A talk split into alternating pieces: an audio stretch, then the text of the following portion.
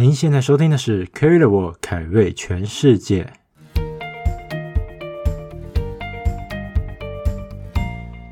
欢迎回到节目上，我是 Kerry。不知道你之前就是可能去自助旅游的时候啊，有没有试过搭便车，也就是 hitchhiking 这件事？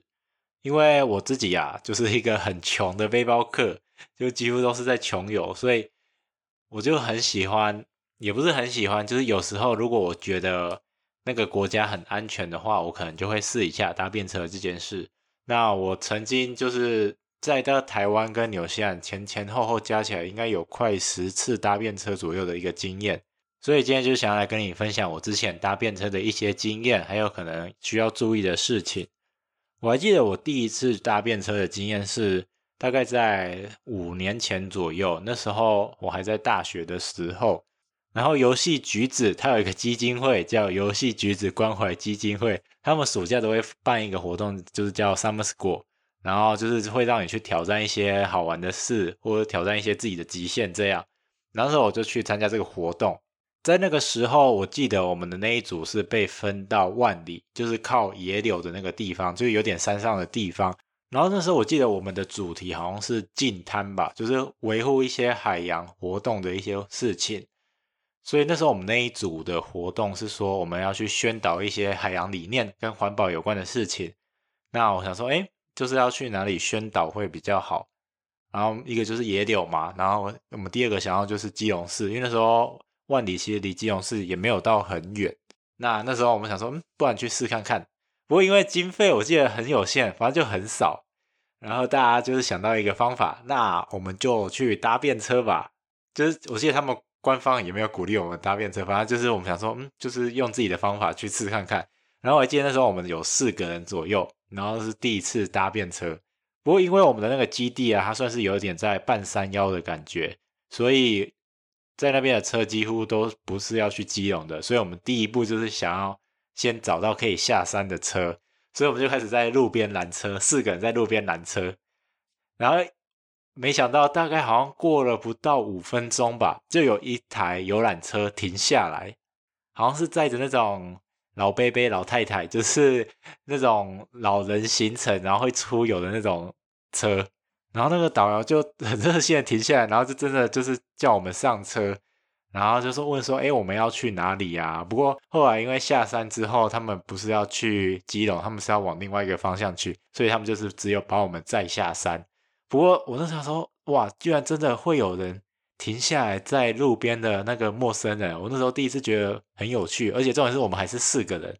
怎么会有人就真的也是在四个人下山，觉得很好趣哦。到了山下之后，我们就到一个主干道了嘛，然后我们到主干道之后想说，嗯，这里应该就是很好拦拦到往基隆的车，所以我们就试着拦拦看，然后没想到又是过了不到五到十分钟。就是马上又又有人停下来，在我想说，可能是因为我们看起来像学生吧，就看起来很无辜无辜、没有攻击性的样子，然后就有人停下来载我们。然后这次载我们的是一个类似卖鱼货的那种卡货车，因为有一些那种冷冻货车，可能就是要来送货。因为万里旁边这里有一个龟吼渔港，所以就是可能特地从可能就基隆，然后龟吼渔港这样来回跑之类的。然后反正不管，我们那时候就是上了一台。冷冻货车，然后那时候货车司机就停下来，然后问我说：“哎，我们要去哪里？”我们就说我们要去基隆市。他说：“哎，我们刚好要去基隆市，不然你们就上来。”然后我们就坐在那台冷冻货车的后面。然后说：“哇，好神奇哦，居然可以坐到冷冻货车。”可是我后来就后来回想起来，我才发现其实蛮危险的，因为它冷冻货车后面它那个温度是可以调的。如果有一天它直接把我们调到零下，可能负三十呃负二十度，可能我们就冷死了。而且重点是，它后面是整个关起来的，所以我们根本完全看不到我们现在到底在哪里。而且我不知道，哎，就是货车这样载也是合法的吗？不过，其实那时候我们是觉得有点好玩。可是我后来想想，其实好像有点危险。所以那时候我在路上的时候，我就会，我记得我有拿那个 Google Map，就看我们现在到底在哪里，看有没有被载去卖掉。因为那算是第一次真的搭便车，是搭很长程的。因为前面那一次只是从山上载到山下，可能不到五分钟的路程。然后这一趟是要从山下直接冲到基隆市，大概要半小时到一小时的路程。然后觉得哇，好神奇哦，真的有人会载我们。不过后来想想，其实蛮危险的，因为这种货车你在后面根本什么都看不到，所以要是出了什么事你也不知道。不过因为就是这个司机是好人啊，所以后来就是也没怎样，然后也很谢谢他完成了就真的第一次的搭便车。所以后来我们就真的到基隆市去做这个活动。然后因为要回去的时候，我们是要从基隆市回万里嘛。不过因为从基隆市回万里，我基本上就是在市区内，所以基本上其实是非常难搭便车的。所以后来我们回去还是就是搭公车回去。所以，如果你之后可能想要做一些搭便车的活动啊，你基本上还是要选一些可能在主干道的地方，然后重点是可能那边交通也不方便，会比较好。因为像你已经在基隆市内，你再回去搭便车是一个很，就是有点难，因为就是有一大堆公共系统。不过后来在整个就是这在台湾搭便车这一趟玩完之后，我觉得哇，好有趣哦！原来就真的会有人会路边停下来载你耶。所以后来在大概隔年的时候，隔年我那时候我刚好参加一个叫捷星航空世界游网的活动，然后就是要去国外挑战一些很奇怪的事。因为我以前是一个很怕做一些奇怪事情的人，就像我连云霄飞车其实都不太敢做。然后那时候我就参加一个叫世界游网的活动，就捷星航空办的。然后我就投稿说，哎，我要去参加一些极限运动啊，然后还有做一些可能搭便车等等奇怪的事情，就是跟我原本个性。做的可能完全相反的事情，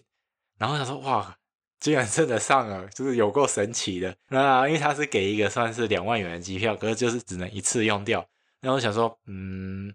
不然就选一个最远的国家好了。然后我就选了纽西兰，因为纽西兰有很多的极限运动，所以我在纽西兰就真的我想说，哎，不然就来尝试一下搭便车看看好了。然后还有那时候因为老师刚好就是学校老师刚好邀我写一些文章，他说不然来坐看看搭便车好了。然后。到纽西兰，我发现真的要搭便车的时候，发现哇，跟台湾真的完全不一样诶，因为在国外也不算说在国外，因为上一次我搭它算是四个人就团体行动，然后这一次要搭的时候，我是只有我自己一个人的。我就想说哇，我要 抛下就是我的羞耻心，然后就是脸皮要厚一点。因为就是真的，你自己一个人做的话，你就一定要把这些东西都抛在脑后。因为你之前还有四个人的时候，你可能就还会想说，哎，有别人可以 cover 吗？可是这次就真的只有你自己，而且真的就是你的眼神会完全去对到那个驾驶。我想说，哇，好困难哦。那时候还记得我要在执行这个计划的前一天，我还有在青年旅社遇到几个台湾人这样，然后就帮我加油。然后我想说，嗯，没办法，就是计划都已经写出去了，然后也答应老师要写稿了。啊，还是要来试看看，然后我就去，因为就纽西兰，我那时候在皇后镇那个地方要捡那种破纸板，那时候我好像捡不太到，所以我后来就去书店买那种厚纸板，然后还有自己带的奇异笔，然后就写下就是我要去哪里，因为我怕我的英文不好，所以我怕我当我用大拇指举的时候，我没办法跟他们顺利沟通，所以我就是说直接去拿一个纸板，然后写下我要去哪里的一个地点。然后他们看到会比较清楚，这样好，所以隔天就是我要去一个，我现在在皇后镇，就在大概纽西兰南岛的西边，然后我的目的地是在纽西兰南岛的东边，就一个叫但尼丁的地方。然后因为我我记得这整趟可能开车要四四个小时左右，我就觉得我可能没办法一次拦到，就是可以到目的地的车，所以我就是直接在那个目那个。板子上写下中间那个点，就这两个城市中间那个点，想说搞不好就是可以先到中间那个点，然后再从中间那个点跑去下面一个点，然后中间那个点叫 Cromwell，它叫克伦威尔，所以我就写下克伦威尔名字，然后隔天就直接去那个主要干道上拦车，然后走到那个主要干道拦车的时候，发现哇，大家车速都好快哦，就是因为那边时速可以到七八十吧，反正就蛮快的。我想说，嗯，就是。如果你之后想要坐搭便车的话，你要找一个很显眼的地方，就是不要找转角处，因为那时候那个干道有很多转角处，然后就要找一些可以看得到的地方，然后还要可以临停的地方，因为如果你选一个不能临停的地方，它也没办法突然停下来载你，可能就还会导致它车祸啊。如果它减速的话，所以就是要找可以那种可以临停的地方，然后我就走走走走走，然后找一个最适合的地方待着，然后我那时候走到那边才发现，哎。我前面有一个要搭便车的人，我觉得好酷哦！原来就在纽西兰有蛮多人做这件事。我想说，哇，有伴，就他在前面一点，然后我在可能后面一点，然后过没多久他就被接走了。我就觉得哇，原来这件事是可行的。因为那时候我在真的要举起大拇那个板子之前，我也在思考，真的要做这件事情吗？而后来就是看到那个人就真的被载走，我想说，嗯，就试看看吧。然后当我开始举起板子开始做的时候，我觉得哇，好像没有那么困难。虽然就是你要跟每个驾驶对到眼神，但是因为毕竟才可能对到一秒两秒嘛，然后一下就过了。虽然他可能有一些是用很恶意的眼神看着你，然后有一些可能是用善意的眼神看着你，但是毕竟他一下子就过了，所以好像也没有那么尴尬。所以我就开始每一台车都给他一个大大的微笑，然后把自己装得很可怜，就把包包可能放在地上之类，就就很像那种背包客需要人家帮忙的那一种。然后就大概好像过了不到十分钟吧，还蛮快的，居然就真的有人为我停下来。我想说，哇，好神奇哦，真的有人要载我诶。然后我上车之后就开始跟他乱聊嘛，反正我英文就是也没很好，反正就开始跟他乱聊，然后聊到最后。我们就到中间那个城镇嘛，没想到聊到最后之后，他就好像还蛮开心的，我也不知道为什么，他居然就请我吃饭的，因为那个东西那个城镇有 Subway，然后他就可能之后要再赶路，所以我们就吃一些素食，然后他就请我，我说哇，好神奇哦，原来就是原来可以这样交朋友，然后他也可能只是可能固定在这边工作，然后需要跑来跑去，然后可能需要一个可以陪他聊天的人，不然平常可能开车也很无聊。然后就今天可能突然载到我，然后觉得诶有缘，然后就请我吃饭这样，我就觉得哦还蛮有趣的。不过因为那时候我想说，不知道搭便车就是都这样免费搭别人车会不会很尴尬，所以我就从台湾带就很多明信片去纽西兰那边，然后就是有一些台湾的风景啊之类的，然后就是只要有搭到一台便车，我就送明信片给他们这样。那时候我就觉得哇好好玩哦，所以我就赶快就继续去试下一台车。然后第二次去去试的时候就没有那么尴尬，因为就是有第一次经验之后，基本上越后面就会越敢尝试，所以后来到第二台车的时候，很快就拦到了。不过第二台车，因为它从中间到右边的那个城市的距离蛮长的，我记得没错，也有大概要三个小时左右，所以我那时候聊到没有东西聊，也就是有点尴尬，因为真的有有够长的，就等于你是从。台中到台北的距离再远一点，可能就是台中到宜兰的距离。然后这个距离，因为你就是搭陌生人的车嘛，所以你就是需要可能一直去跟他们聊天这样。然后我发现聊到后来，这三小时真的有点久。然后聊到后来，我真的没东西可以聊了，我就不小心就睡着了。然后睡起来的时候，发现哇，我已经到目的地了，说哇哦哦，有点尴尬。所以如果你自己是一个。也很容易词穷的人啊，就是可能要准备一些话题去跟他们聊，这样不然真的很容易聊到干掉，因为三小时真的完全不知道聊什么。不过整体上来说，我觉得纽西兰对搭便车好像嗯蛮友善的，所以后来在但尼丁就右边的城市玩完之后，我后来是搭公车回皇后镇，因为就是在市区其实比较难难到便车，因为皇后镇它是比较偏向没有那么市区的一个城镇。然后但一定是比较偏向一个大城，就是蛮大的一个城市，所以就有点拦车。所以我后来是搭公车又回皇后镇。然后这一次我是要从皇后镇回到南岛的最大城，它叫基督城，它在整个南岛的右上角那边。然后有了前几次经验，我想说，嗯，不然就再来试看看好了。反正那时候其实真的有点穷，因为纽西兰搭一个长程大概从皇后镇到。基督城好像七八十纽吧，大概一千多块台币。可是我想说，不然就再来试试看看，反正就搭便车不用钱，因为我就是穷游戏背包客。结果就是这次开始搭，就非常容易就上手。我记得这次更快，好像不到五分钟就拦到车，然后也是一样先，先先到中间那个克伦威尔城镇，然后后来再从克伦威尔到基督城的这一段啊，就刚好有一个马来西亚的车主载到我。然后除了一般的聊天之外啊，在这次我们就聊到一些安全上的问题。而且我前面其实好像没有到很注重安全，就基本上我觉得看得顺眼我就上去了。不过到这个我才发现，诶，就他有跟我讲到很多安全上的问题，就说诶，你不怕就我突然拿枪就对着你这样，所以他就跟我说，可能你在挑车的时候啊，你可能要看，诶，就是有没有合适的可以逃生的地方。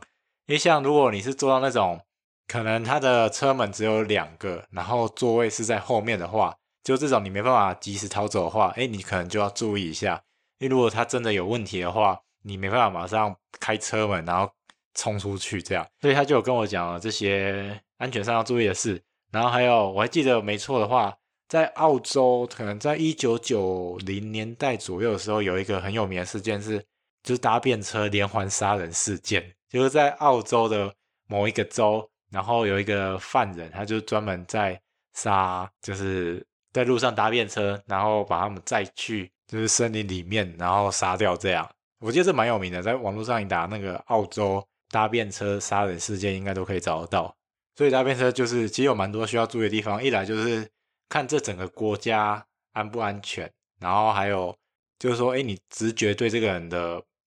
呃好坏。如果你直觉是不好，那就就干脆就不要上去了。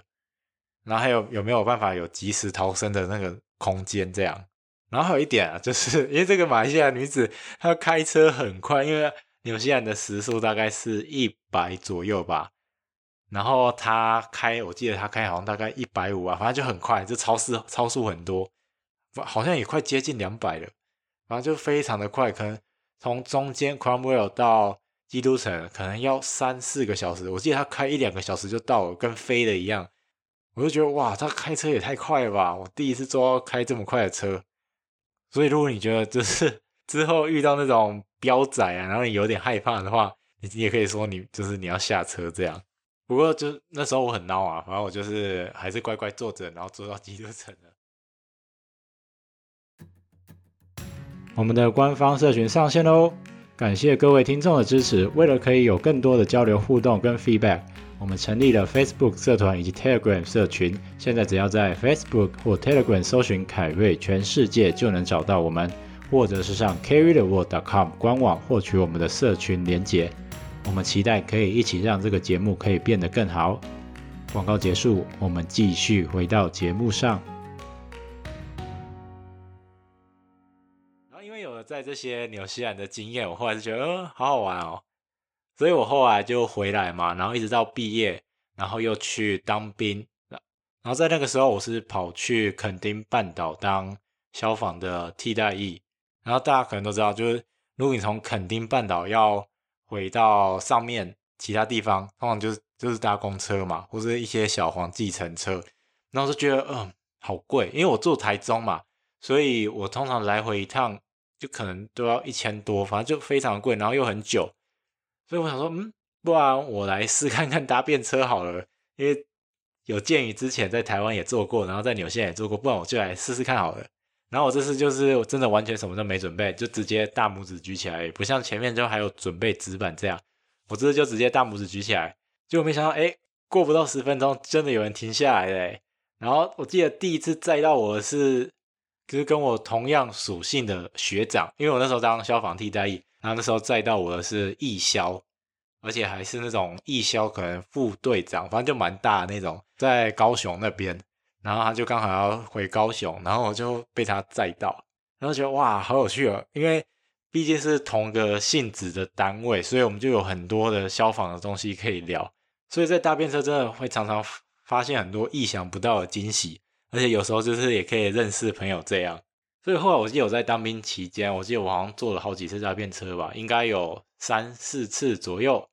而且有一次我记得我还就是邀学弟一起搭，因为我想说，嗯，就是好浪费钱哦，我们就一起就是拦便车看看，然后上去。不过主要是因为垦丁半岛那边，因为公车系统就是也没有那么密集嘛，所以车也没有那么好拦，所以。你搭到的几率会很高，而且因为主要干道就只有一条，基本上所有要北上的人都会经过那一条路，所以拦下拦下来的几率就很高。所以在搭便车的时候，选地点跟主要道路真的是蛮重要的。因为如果在市区啊，大家就根本没有人会 出去啊，就是 根本不可能拦到车可以到外面。然后后来在整个当完兵之后啊，如果你有听前面的介绍，你可能会知道，我后来又跑去纽西兰打工度假嘛。然后后来去纽西兰打工度假之后，我就是有又有在尝试几次比较不一样的打那个搭便车。不过因为这次我后来有买车，所以经验就有点比较不一样。有一次是我的车子刚好坏了，然后要拿去修，然后去程我开过去嘛，然后我回程的时候，因为我朋友都在忙，而且那边有点远，就单程可能就快要一小时，所以我想说，嗯，不要麻烦人家好，因为纽西兰的油价其实蛮贵的，我记得一公升那时候我回来都还要快五十块台币，所以我想说不要麻烦人家，所以我想说，哎，就是把车拿去修，然后去路边拦便车回家，发现哎，就是起来之前。几年前的模式就是还存在，而且这次载到我是一个慈祥的老太太、老夫妻，然后他们就说：“哎，其实他们平常纽西兰人就是都会，如果就是可能看到路边有需要帮忙，可能就会去载这样。”因为我记得我之前在某一个地方的房东，他有时候就会问我说：“哎，你们就是有没有要去哪里呀？然后今天这个人可能刚好也要去去那里，然后你可不可以顺便载一下？这样，就他们就是很。”会主动的去询问别人说，哎，就是有没有人顺路经过这里，然后要不可不可以就载他一下这样。所以其实我觉得，就是纽西兰人蛮热心的，真的那边是一个蛮适合搭便车的国家。然后还有一个原因是因为这个纽西兰其实它的公路交通没有到很发达，如果你要做一些长途客运的话，其实它每天的班次有限，所以有时候如果你想要不受时间限制的话，很多人就是会尝试直接在路边就直接 hitchhiking。因为这样比较快，虽然还是有一定风险，但是因为纽西兰的交通系统其实就真的没有那么发达，所以 hitchhiking 才会在纽西兰这么的热门，我觉得是这个原因啊。然后打工度假除了这个之外，有一阵子我是在滑雪场工作，然后在滑雪场工作，因为我们签证只能做三个月嘛，所以后期到第四个月的时候，我们已经不是员工身份的，然后那时候要上山的话，就是要付费。也不是说要付费，就是你可能要自己把车开上去。然后因为前阵子我们都是搭员工巴士上去，然后自己把车开上去，其实我的车没有那么好，就是有点开不上去，所以等于我们都是要停山下，然后可能需要搭他们的付费巴士，不然就是可能要找车上去。所以后来有时候如果找不到车的话，我们就会开到那个山下去，然后直接在那个山下那个入口直接拦便车，因为有时候山上会下很大雪。然后那个车你可能要装雪链，然后我车基本上就是我车我都觉得我已经很难开上去了，何况是装雪链。所以如果我没有找到人一起上去的话，我常常就会开到山下那边，然后就直接举起大拇指，然后看谁要上去。这样，我觉得大部分纽西兰人就是真的很热心啊。我记得我每次可能拦不到二十台，就有人会停下来的，然后有可能是因为满了，然后就载不了这样。可如果是有位置的话，大部分都会停下来，然后让你去上去这样。不过，就是虽然听了这么多正面的例子，其实其实我有一次遇到比较奇怪的，也不是奇怪，就是我也没问清楚，然后我也没有觉得他们怪怪的感觉。就是有一次我回去纽西兰的北岛，有个地方叫 Tibuki，然后它是一个奇异果小镇。然后那时候我的车在南岛，只是没有运去北岛，那只是去北岛一下子而已。然后有一天。就是下班嘛，然后我们工厂是在一个比较偏僻的地方，然后那天刚好没有同事可以载回家，然后我想说，不然就走回家好了，反正也没多远，大概半小时到一小时吧。就是走到后面就是有点累，我想说，嗯，不然就在路上拦拦便车好了。然后那时候刚好就是有一台车停下来，然后是一群很像高中生的屁孩，不过那时候觉得就是前面的经验都非常的美好。我就是有点不疑有他，我就上去，而且那时候我刚刚下班很累，因为那时候他我们是上晚班的大夜班的，所以我已经从晚上八点上到早上八点左右，然后要走回去，他说好累哦，然后就上去这样，反正也没多远，我记得可能开车五分钟到十分钟吧，结果没想到就是虽然只有五分钟到十分钟嘛，然后我就到目的地之后，他就说就是要收钱，我想说哈，他那时候就说哎，就是。诶，给我们每个人两块钱，就两块纽币。他说哈，两块纽币。我想说，嗯，搭便车不是免费的吗？然后后来就觉得，他们看起来，嗯，看起来不好惹，就是一群屁孩啊。然后我也不太敢反抗他们，反正我就有点孬嘛。我就想说，嗯，不要惹事，就是反正一个人两块嘛，所以我就总共给了十块给他们。他说我靠，我想说车程五分钟就要十块纽币，真的是有够贵的，就大概快两百块台币。所以，如果之后要搭便车的话，最好就是要先询问对方说：“哎，就是你这个有没有要收费？”虽然我觉得他们本来就屁屁的，就有点想要惹事的感觉，但是就是如果你之后要做这件事的话，可能还是要先询问对方要不要收费，虽然到最后他可能也会跟你要钱之类的。如果遇到这这种人的话，之后他们就看起来有点痞痞的，然后又有点凶凶的，就你就有点惹不起，所以就只好这样不了了之。所以就是根据就是前面这种各式各样好的啊，或是坏的经验组合起来，我想要就是简单重点整理一下。如果你是在上车前的话，你要注意的就是说，诶，就是你可能一定要是白天去搭，你最好不要晚上去搭，因为真的很危险。因为如果晚上你搭便车遇到问题，就是很难求救。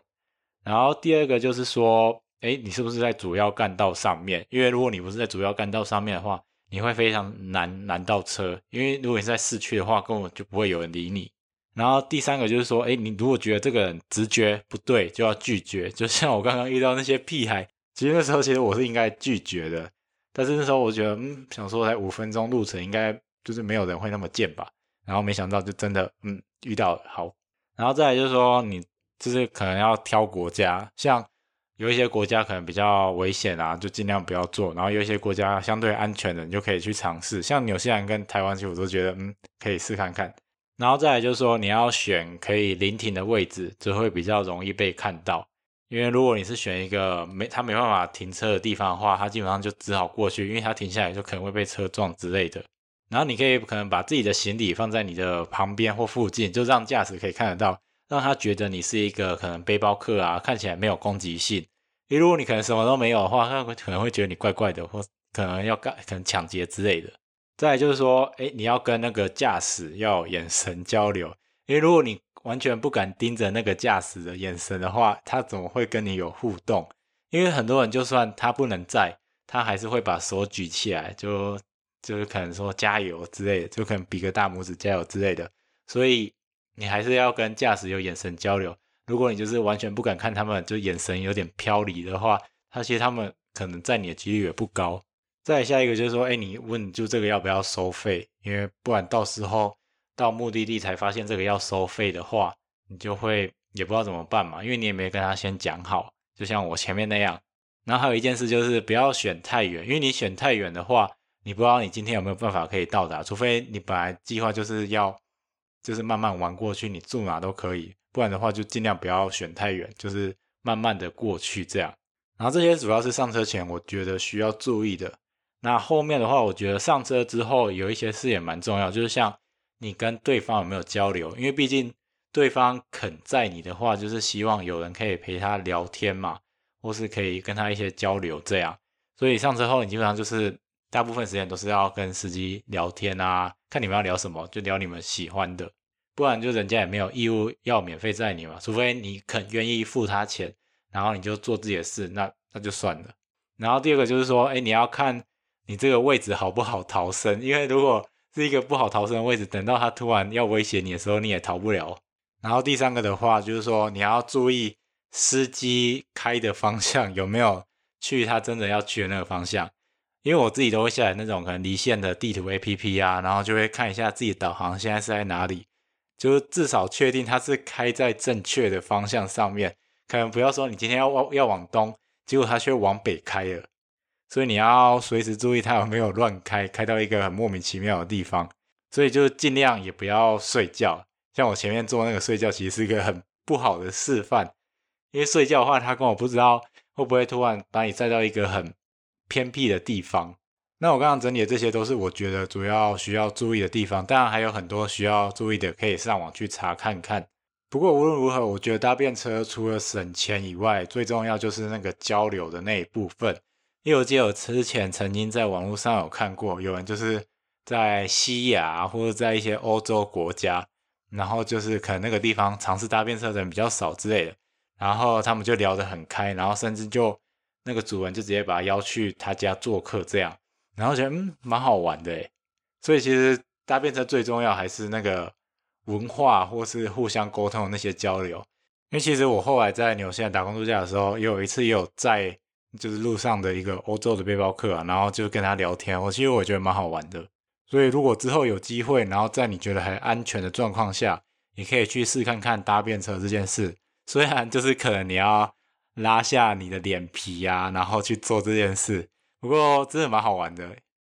你可以就是选一个可能没有什么人知道你的地方去做这件事，就像我去纽西兰，根本没有人知道我，所以做这件事基本上也不会有人去批评我嘛。反正大家都不知道我是谁。那我们今天的节目就到这边，我是 Kerry，我们下周三见，拜拜。